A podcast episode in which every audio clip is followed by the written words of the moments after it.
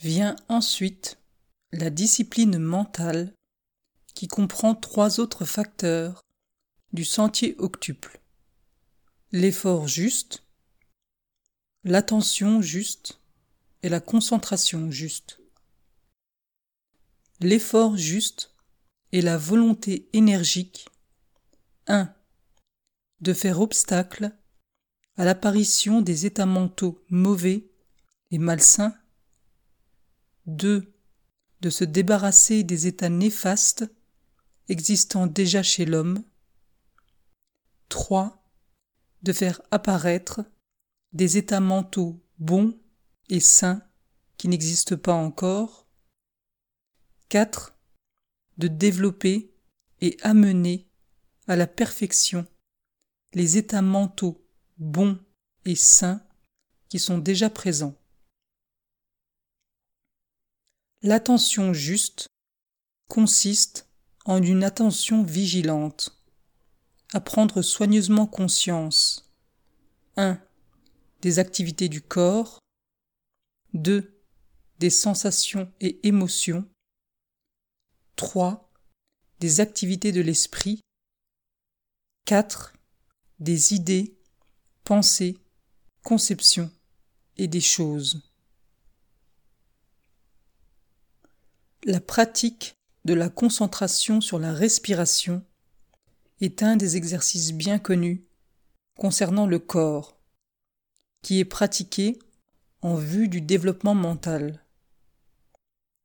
Il y a plusieurs autres manières de développer l'attention en relation avec le corps comme moyen de méditation.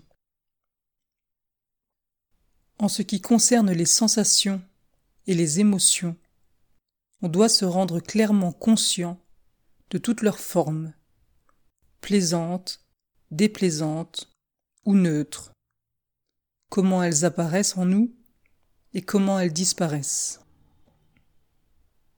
Pour ce qui est des activités mentales, on doit se rendre compte si l'esprit est animé par la convoitise ou non, s'il s'abandonne à la haine ou non, s'il se laisse tromper par une illusion ou non, s'il est distrait ou au contraire concentré. On doit être ainsi attentif à tous les mouvements de l'esprit, s'aviser de la manière dont ceux-ci apparaissent et disparaissent. Enfin, quant aux idées, pensées, conceptions et choses, on doit s'aviser de leur nature, savoir comment elles apparaissent, comment elles disparaissent, comment elles se développent, comment elles sont supprimées ou détruites, et ainsi de suite.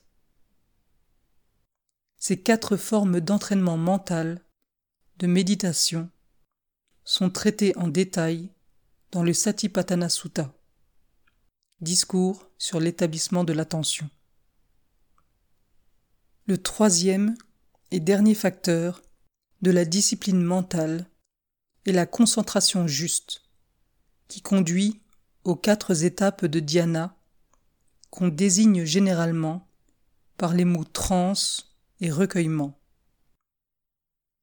À la première étape de dhyana sont repoussés les désirs passionnés, certaines pensées malsaines, comme celle de la concupiscence, de malveillance, de langueur, le tracas, l'excitation et le doute, mais sont conservés les sentiments de joie, de bonheur, ainsi qu'une certaine activité mentale. À la seconde étape, disparaissent toutes les activités mentales, tandis que la tranquillité et la fixation unificatrice de l'esprit se développent. Cependant, les sentiments de joie et de bonheur sont encore conservés. À la troisième étape, le sentiment de joie, qui est une sensation active, disparaît aussi tandis que persiste la disposition de bonheur avec une équanimité consciente. Enfin, à la quatrième étape de dhyana, toute sensation, même de bonheur ou de malheur, de joie ou de peine, disparaît. Seule l'équanimité et la pure attention demeurent. Ainsi, l'esprit est entraîné, discipliné et développé par l'effort juste, l'attention juste et la concentration juste.